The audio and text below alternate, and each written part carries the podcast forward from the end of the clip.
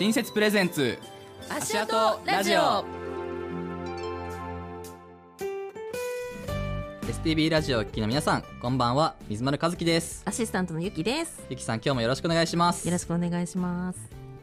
この番組は一般社団法人新設が行っている2023年度北海道 IT クリエイター発掘育成事業新設プログラムの紹介と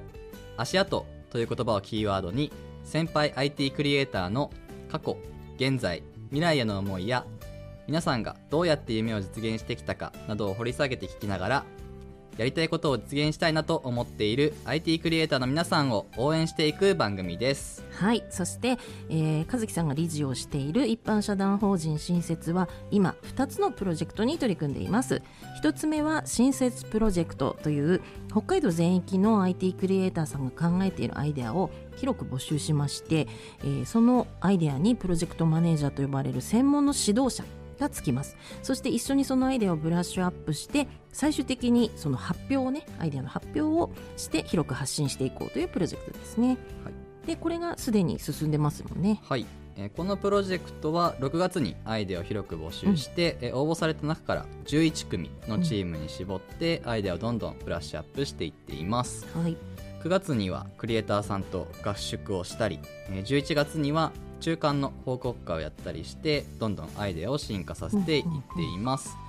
そして1月20日もう1ヶ月を切っているんですけども、まあに開催する成果発表会に向けて今はですねガシガシとものを作ってるんじゃないかなと思いまですすね11月から番組スタートして、ずっとこの説明をしてるんで なんかわかんないなって思う方もぜひこの1月20日の成果発表ねね。来ていただけるとなんかうん。イメージつかめますよね、クリエイターさんたちがどういうものを作ってるのかっていうのが実際に見られるそうですね。クリエイターさんってどんな人だろうとか、何を作ってそのプロジェクトマネージャーってなんやねんみたいなところもなんか分かってきますよね。まあ、発表を聞けばなるほどって全部分かってくれると思うので、うん。はい。ぜひお越しください。はい。あの詳細はまたはい、お知らせします。なんと STB ホールでね開催しますので。緊張するでしょうね。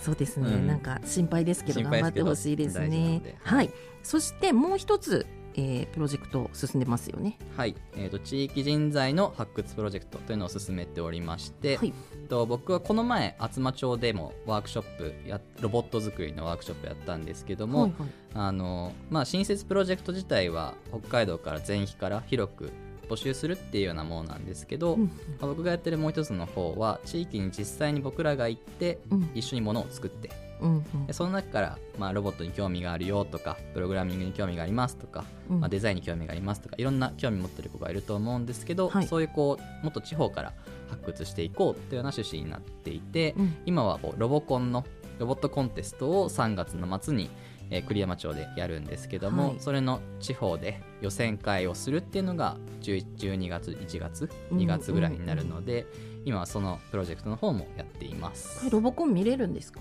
見れます。一般の人も。一般の人も見ていただけるので、はい、ぜひ来ていただけたら私なとのじゃあ力作も見ていただけるってことですね。ゆきさんも参加するということで。参加しますよ。ちょっとねロボット作りたいなと思ってたんで。ぜひ作っていただいて、はい、参加してみてください。はい、これも情報分かりましたらまたお知はいらせします。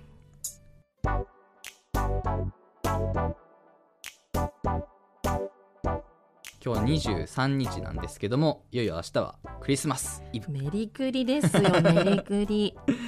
最近だと去年僕12月にニュージーランド行ったんですけど、うんうんうん。まあ、南半球なので真夏のクリスマス。うんうん、それ結構印象深かったですね。あの空港に着いたらクリスマスって書いてあるんですけど、うんえ全然冬じゃないんだけどっていう。すごい違和感を違和感じ感がすますよね。ごくあって、うん、なんかそうそういうのは思い出は最近はありますね。そうかそうか、うん。なんか北海道にいるとクリスマスツリーって結構雪が降ってて、うんあのどこにあっても綺麗っていうか すごいなんかクリスマスを深く感じられうるのかなと思っね。ていて、まあ、特にね私結構印象に残ってるのは、はい。あのーこの後ゲストに来ていただくはい。山先生の,、あの大学の函館？函館の函館の海のところになんか浮かんでるっぽいツリーがあるんですよ。海に浮光りながらかぶんですか？黒に見えてるっていうかあー見えてる。すごいなんか街並みとツリーがうん。マッチしてて、うん。すごく幻想的で美しういんん。ですよね。函館はなんか夜景は有名ですけど。そうそうそこにさらにツリーの美しさが、いやいいですうんね、クリスマス感がねなんか満載ですね。函館自体本当に綺麗な街ですよね、僕も中学校の、えー、と修学旅行でうん。あの函館の山登ってあのよく見る景色を見て、うんうん。あ綺麗だなって感動いうのしますよねはあったので、まあ、街も本当に綺麗だし、うんうんあの今回ゲストで来てくださる方の函館未来大学というところもすごく綺麗な大学なので、うんあのそういう印象はありますね。な。んかこうあの風景を見ると自由な発想できるっていうか、うん、なんかこう発想が広がる？いや大事ですよね。うん。なんかこもってやるだけじゃなくてこうひうん。開けてるとそれだけうんあの創造性がこうなんていううんうんか刺激されるという確かでその函館未来大学はその前からも少しずつ話してる未踏っていうのにまあ採択されるえっと新設プロジェクトみたいに自分の作りたいものを応募してそれに採択されるとまあ9ヶ月間ぐらい作るっていうのが未踏なんですけども、まあそれに採択されるような、えー、と人も多くて昔から、うんうん。なので本州の人からすると未来大学はすごく有名なクリエイターさんが多いよみ多いってたいう大学なので、うんはい、その話ができたら面白いかなと思います。そしてこのゲストの美馬先生は一般社団法人新設とも関わりあるんですもんね。はい、プロジェクトマネージャーをうんしてうん。うんいらっしゃるので、まあ、僕もプロジェクトマネージャーでいくつかプロジェクトを見てますけども、うん。美馬先生もあのいくつかプロジェクトを見ていらっしゃって、えっとまあ、合宿とかであったらうん。互いにこう意見交換したりだとか、うん。あの発表に対してこう意見述べたりとかコメントしたり質問したりっていうのをしてますね。はい。ということで本日のゲストとお電話をつないでお話を伺っていきたいと思います、本日のゲストはえ公立函館未来大学の特命教授の美馬義明先生です。美馬先生よろしくお願いします。こんばんは。よろしくお願いします。それではまず、えー、美馬先生のプロフィールをご紹介してまいります。えー、美馬義明先生なんですけれども美馬先生は IBM というコンピューターメーカーに勤務されていた時に、えー公立函館未来大学の設立に関わられたとそしてこの大学が2000年に開学した当時から教員をされているということです。芸術情報とか教育工学分野の研究を行うとともに情報デザイン教育に従事されており現在公立函館未来大学特命教授をされております。また2000年にこの新設プロジェクトにも関わりの深い未踏プロジェクトが始まった頃のクリエイターをされていたこともありその後2006年2007年と未踏プロジェクトでプロジェクトマネージャーを務められていたこともございます。え大学の定年退職後6月に道南の木古内町でチーフデジタルオフィサー補佐官という町のデジタル化に関するお仕事もされております。すごいですね。はい。それでは美馬先生と函館のクリエイターや新設プロジェクトについてお話を伺いたいと思います。新設プレゼンツ足跡ラジオ。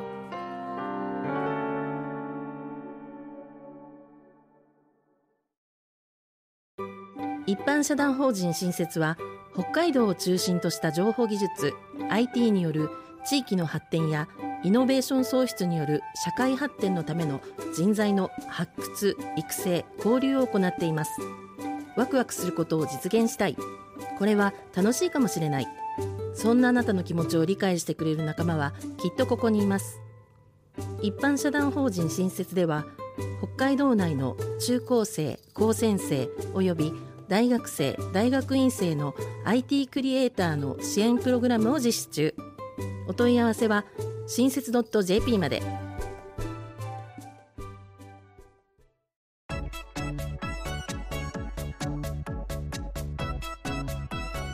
それではまず僕と本日のゲスト公立函館未来大学の名誉教授、えー、美馬義明先生との出会いなんですけども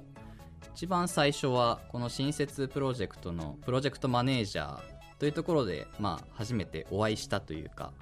一番最初はそうですよね。そうですね。あの、もうつい最近お会いしたっていう。あ のなんなら合宿の時に初めましてはいですよね、はい。それぐらい最近の話なんですけどでえっとまあ合宿でそれぞれプロジェクトマネージャーなのでププロジェクトを持って面倒を見る子たちがいてでそれぞれの発表を聞いてあのそれぞれに意見を言うというのが一番最初の出会いでありあの一緒に、まあ、お仕事をしたというか、まあ、面倒を見るっていうとこですよね。はいまあ、水丸さんの、まあ、指摘、非常に面白くて、参考になっております。はいまあ、僕はあの技術的なことにすごく気になってしまうので、うん、そういうところをあのアドバイスしたりあの質問したりすることが結構多いかなとは思うんですけど、あの美馬先生のプロジェクトは若い子たちあの、まあ、新設プロジェクトに応募してくる子たちも若いんですけどその中でも際立って若い 子たちそうですね。平均年齢一番若いんじゃないでしょうか。うえー、大学2年生とえー、高校2年生と中学1年生。そんな感じです。まあ、僕は大学生とか大学院生は分かるんですけどあの大学にいた頃に教えたりはしてたので後輩に中学生高校生ぐらいになってくるとあれどういうふうに教えたらいいんだろうっていうのがすごく難しいなとは思ったので。そうですね、まあ、うん、あの若い人は漢字が違うんですね、実は私、あの6月から木古内にいるんですけれど、うん、えー、木古内の中学校であの数学の先生の授業のお手伝いなんかもしてるんですね。えー、確かにあの休み時間ぐらいに高校生に数学を教えたっていう光景が 見えたのでそういうつながりがあるんですね。お互いあのなんかお二人出会った時の印象ってあります？印象ですか、うん、まあ、僕からするとあのもちろんその水戸プロジェクトをあの始めの時にやっていたっていう話を聞いていたので、まあ、先輩のクリエイターさんなんだろうなっていう のがまず第一印象だし、まあ、あの学校の先生大学の先生もやられてらっしゃったので教育面に関心があられる方なんだろうなっていうところでしかなかったんですけど、まあ、お会いしてそれこそ中学生高校生とかあの若い子たち見ていく上であのやっぱ親御さんってすごく心配になるじゃないですか、はいはいはい、特に新設プロジェクトってよく分かんないところに、うんうんうん、あのお子さんを預けるわけなので、まあ、そういうところのなんかフォローとか親御さんに対するフォローとかがすごいこうまめにされてすごいなっていうのはあの思いました、最初の頃に。美馬先生はどうですか？えっとねやっぱりね不安だと思うんですよね。うんうん、あのまあ、ご両親を含め関係者の方々、それからあとは、まあ、当人もあのあんまり感じてないみたいですけれど、まあ、学校と外のあの大人と付き合うっていうことがあるので、まあ、あのショなるべくショックを受けないように しかも何か得るものがあるっていうのかな、そういう関わりをあのしていただければなと思っておりました。まあ、その中で水丸さんのご経歴なんかも拝見すると、まあ、若いのにいろいろあの広範囲な あの活動されてるし、うん、それからあのなんだろうないろいろなプロジェクトの人たちへのコメントも的確なので、うん、あの適任の方があのプロジェクトマネージャーされてるなって感じております。ありがとうございます。はい、お互い好印象ということでいいでしょうか？はい、そうですね。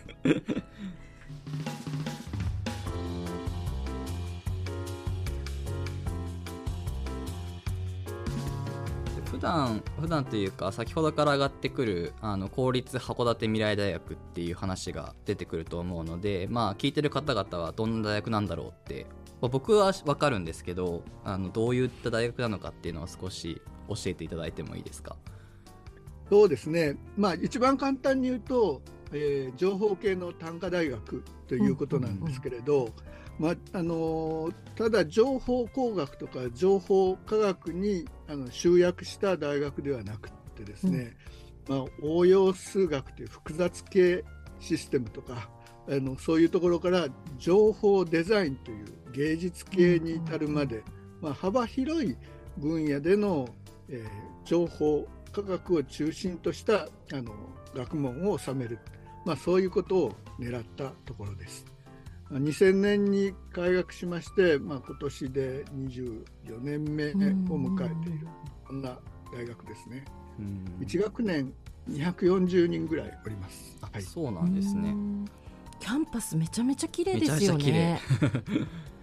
あの、うん、春とかは桜ですよね。それからタンポポがね一面に咲いてね、まあ綺麗です。はい。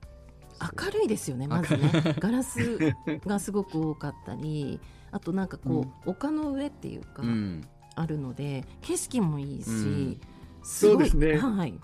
その景色の良さはあるんですけれど、足の悪さにぼやいています。ぼやいてるんです。代償があるとそれには。そうなんだ。まあ、あのウェブサイトとかでも調べていただいたら多分校舎とかが見えると思うのでまさに今言ったものが見えちょちょっとは見れるんじゃないかなとは思うんですけど。人工知能とかも勉強できたりするんですか、うん、そうですよね。あのそういうのが、あの中央に、えーとまあ、先ほど言ったその応用数学とかデザインの間に人工知能および、まあ、情報システムですね、まあ、あの機関の部分はやはりたくさんの人が勉強してるいうことです。やっぱ函館未来大学は北海道の中でも、まあ、全国的に見てもやっぱあの未踏プロジェクトに応募するで採択される人がやっぱり多い大学ですしあの僕が採択された年にも2人にプロジェクトが未来大から出ていて、まあ、やっぱ物を作って実際に動かして、うん、えー、まあ、クリエイターがすごく多いなっていうのとやっぱりデザインとかに重視こうデザインの支援ツールだったりとか、まあ、デザイン性にこだわったあのプロジェクトがすごく多いなという印象があるので、うん、なんか僕はそういうクリエイターの人が実際にものを自分の手で作って、うん、あの世の中に出していくっていう人が多いなっていう印象はすごく持っていますね。うん、なんか本州の方めめちゃめちゃ知ってますよね。そうですね北海道はやっぱ未来大よく皆さん、名前聞きますもんね。あげますよね名前。あの未来大に来ていただくと分かるんですけれど先生の部屋がですね動物園のあの檻みたいになってましてね。外からあの見えるんですね、先生が、あの何してるかとか。であのその先生の前のスペースが卒検のスペースになっていて、うん、先生とそれから学生の距離が非常に近いというのが一つの特徴です。それからあと3年生の時にプロジェクト学習っていう、まあ、あの自分たちでなるべく企画して問題を解いていくっていう、うん、あの授業があるんですね。うん、でそういうのをやると、まあ、あの放っておいても考え始めるっていう人たちが増えてきた。と、うん、いう大学ですね。確かに。プロジェクト学習はすごくいいなっていう思うので実際に課題見つけてそれを解くための解決するためのプロダクトなんかものを作って、うん、えっとまあ、提案するっていうところまでやるので結構未踏とか新設のプロジェクトに近いようなところがあって、でそれを3年生の大学3年生の時にやって、まあ、卒業研究でもしっかり先生の アドバイスをもらいながらできるっていうのはすごくいいんじゃないかなとは思いますね。なるほどなるほど、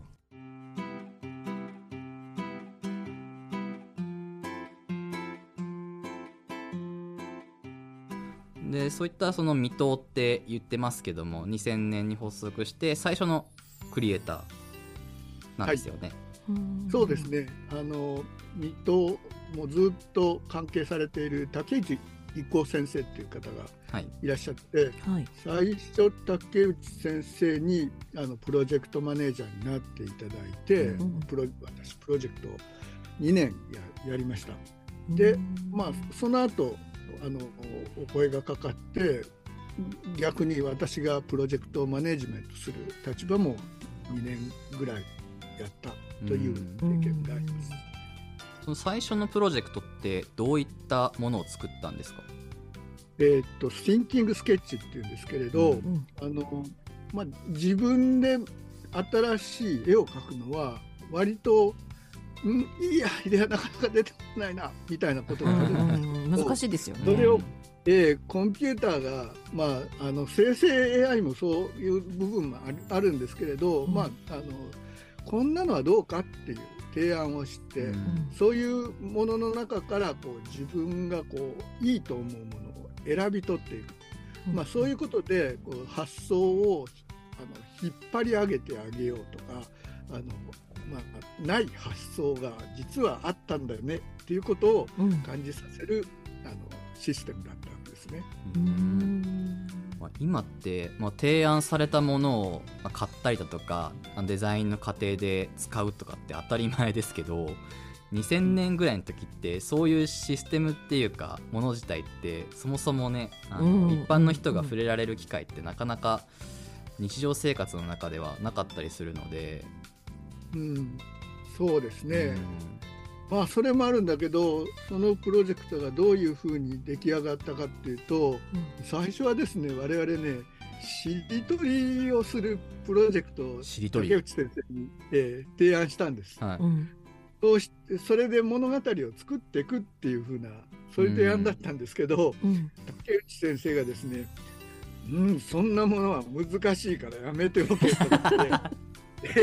あの絵を描くものにしろとか言われたんですね。であの私その時相棒の木村先生っていう先生がいて一緒にそそのプロジェクトやってたんですけど、うん、どうしようとか言って それでまああの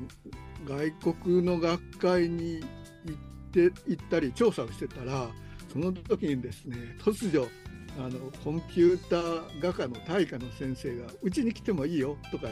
メールをくれたんですね。すごい。探りを入れてたんですけど、うん、でそれがきっかけでですねヒントをもらってっていう感じですね。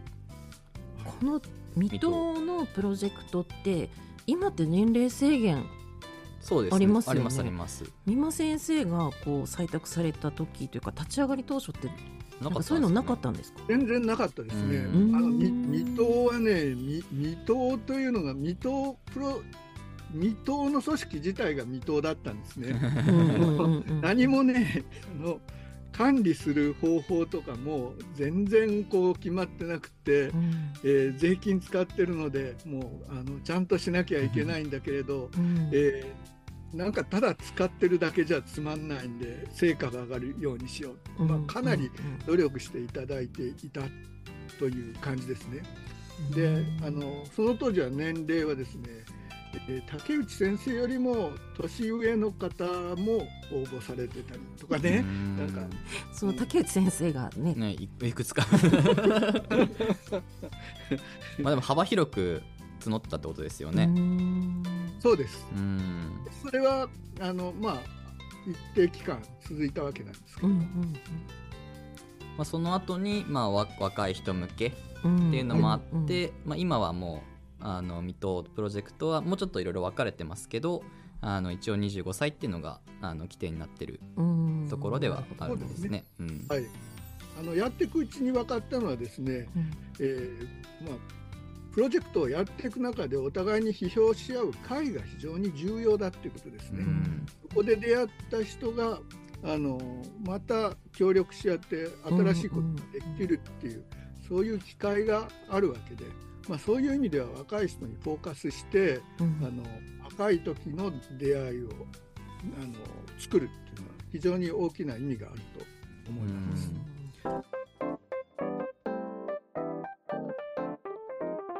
今回の新設のプロジェクトに採択された子どもたちもあの、まあ、合宿で初めて同期たちに会うわけですけど、うん、まあ、そこでみんな仲良くなってでしかもそれぞれが作ってるものがあるので、まあ、互いにこう美馬先生の時と同じように悩みながら作っていって、うん、で PM からプロジェクトマネージャーからあの指導いただいて、うん、で周りの人たちからまあ批評いただいてでそこで刺激もいただきながら一緒にものを作っていくっていうのはすごくあの最初の合宿でいいなっていう感触は僕はありましたね。刺激がね非常に大事であの、うん、大体こういうところに来る人は普通の人とちょっとこう興味があの違うっていうのかな、うん、鋭いこうあのものの見え方ができたりするので、うん、でキャラが立ってるんですよね。であんな人いたのとか負けられないぞとか なんかすごいあのまあ闘志が湧くっていうんですかね。あのそういうところがよくあると思います。ん。なんかこうお互いやってることすごいねって言い合ってますもんねみんなね。やっぱ違う分野なんだけどもそれぞれが努力してることがすごくわかるので。なんかこう作ってる人の共通みたいな、ね、共通点があるので、まあ、リスペクトしながらものを作れるし同世代だから仲良くもなれるっていうすごく面白いし刺激にもなる回なんじゃないかなとは思いますね、毎回思いますけど。まあ、三馬先生も和樹さんもそのクリエイターでこう水戸に採択もされるし、うん、そのこう教える側というか指導する側も両方やられてるってことですもんね。そう、ね。うん、そういう意味だと確かに、うん、まだそのやってた時の気持ちは分かりますよね。あのこれぐらいで悩むだろうなっていうのは。まあそうですね。いろいろなフェーズが来てまああのものを作るのが大変な時もあれば、うん、そのものの発想をするのが大変な時もあるし、うん、えー、できた後じゃあこれをどう始末すればいいのか みたいな、いろいろな悩みがあると思います。えー。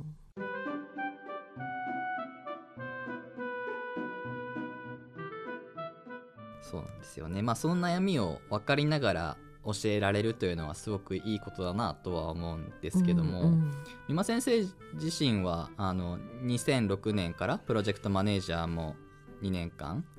されていて、はい、今回は新設プロジェクトのプロジェクトマネージャーをやっていただいてるんですけども、まあ、そういった目線から新設プロジェクト自体のこのプロジェクトマネージャーというご立場から何かこう思うことだったりとかありますか？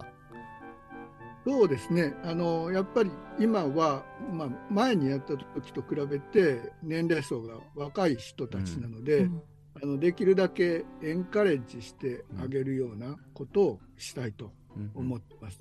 でただエンカレッジするって言ってもこう自分の知識をあのその人たちに注ぎ込むっていうふうなことは考えずに、うん、あの彼らが持ってる力をできるだけこう出せるようにあの協力できればなっていうのが私の基本的な考え方です。うん、うまくいけばいいなと思いつつやってます。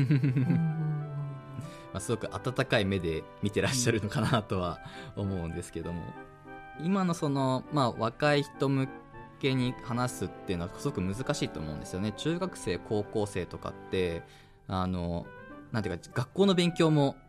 頑張る世代ですし、社会にもまだ出てない、まあ、大学生もそうなんですけど、まあ、そういうところで成熟しきってないとこがあると思うんですけどなんか、まあ、先ほどもおっしゃったようなことで気をつ普段から気をつけてるとか結構ミーティングというかあのオンラインで頻繁にやり取りとかしてるんですか？はい、えー、っとまあ1週間に1回の子もいれば、うん、2週間に1回、えー、それから もうちょっと少なめ、まあそれもねあの人を見てって彼らも聞いてるかもしれないけど、うん、あのまああのそれぞれが心地よいと思うような、うん、あの感覚でやってまあ話をどういうふうに聞いていくかっていうのもまああのかなり違う、あのスタンスでやってます。なんか普通っていうかね大学で教えてるこう生徒さんと、このプロジェクトの、こう見てる子たち。見てる子たちって全然違いますか？ちょっと違いますね、まあ、全然違うわけではないですけれど、うん、あのなんていうかなあの前提としては大きな伸びしろがあると思ってお付き合いをしてるっていうのかな。あの大学での指導っていうのはやはりこうある枠の中でこう成果を上げないといけない。例えば卒業研究なら論文を書いてもらわなきゃいけないとか、そういう枠があるんですけれど、ああの新設の場合はあのちょっと違って、まあ、プロジェクトが面白く終了すればいいんだろうな。う、で未来がある形で終了すればあのそれが一番いいことと考えます。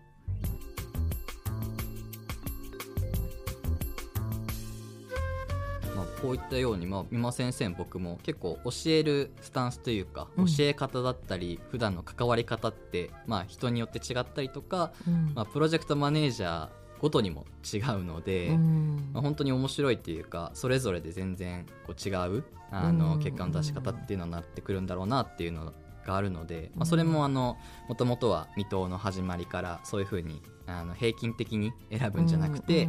もうプロジェクトマネージャーがこの子いいって思ったら取るっていうスタイルはすごくいいなとは思っているので、まあ、そういった特色がまさに現れてるのかなとは思いますね、うん、大事ですよね。なんかこうみんな手挙げていいねっていうんじゃなくて、うん、そのこう指導者の方がこれ楽しそうだなとかっていう意見がちゃんと反映されて指導されるってすごくなんかこう指導される側もいいですよね。うん。やっぱり不安ですもんねみんな、うん、なんで選ばれたんだろうみたいなことで。あとなんかこう偉い先生にどうやって聞いたらいいだろうとか。でもそれって社会勉強の一つにもなるじゃないですか。うん。でもね、お付き合いしてる方は、まあ、指導してるというよりも、うん、あのあちこちに咲いているお花を見て、ああ、なんか綺麗に咲いてるなみたいな感じで見てる、素敵な表現。うん、確かに。そそう言われると理解できますね。ちょっと水やろうかなとかね。そうお水かけたりね、うん、あの太陽に当てたりね、うん、まあそんなことやってるわけですね。風が吹きそうだからねちょっと支柱を立ててあげたりとかね教えてあげたりとか、ね、確かに。いいですね。そその例え分かりやすいですね、うん、まあ竹内先生もあのよく喋るので言うのはあのこういうクリエイターは勝手に生えてくるもんだって言ったりするので、まあ、そういうのをいかにこう抜いちゃわないでうん、あの見守りながら育っていくっていうのがすごく大事だなと思うので三馬先生の言い方で言うとお花だと。うん。いやもうクリエイターたちは農作物みたいなもんですから、うん、どっちに枝が伸びていくかは分かんないんだけど、うん、伸びりゃいいやって感じです、ね、すくすくね 元気に育ってほしくていい実がなってくれればそれでいいですもんね。これ聞いていらっしゃる方々もお子さんがなんか自分の理解できない方に伸びていくんだけども、まあ、伸びてるからなっていうふうに温かい目で見ていただくと、まあ、親切のクリエイターみたいにこう自分の作りたいものをどんどん作っていくし、あの世の中に発信していく人になるんじゃないかなっていうのはすごく感じますよね。はい、でいよいよ来月は新設プロジェクトの成果報告会になりますので。はい、どうぞよろしくお願いします。はい、もう来月になっちゃったんですね。来月になっちゃいました。あっという間です。まあクリエイターさんはあのこの1か月が一番濃い1か月になると思うんですけど、うん、まあプロジェクトマネージャーとしてですね、はい、ぜひよろしくお願いします。あのそういう時間を持てるのは忙しくて大変なところもありますけど、うん、まあ濃厚な時間ということであのぜひ楽しんでいただければと思います。はいありがとうございます。なんかこう先生とお話ししてるとなんかもう自分も育てられてるん じゃないかなってすごい勝手に思いました。ありがとうございました。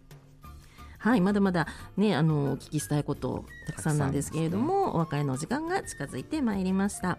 えー、本日のゲストは公立函館未来大学特命教授そして新設プロジェクトのプロジェクトマネージャーでもあります三馬義明先生をお迎えしてお話を伺いました。三馬先生ありがとうございました。どうもありがとうございました。ありがとうございました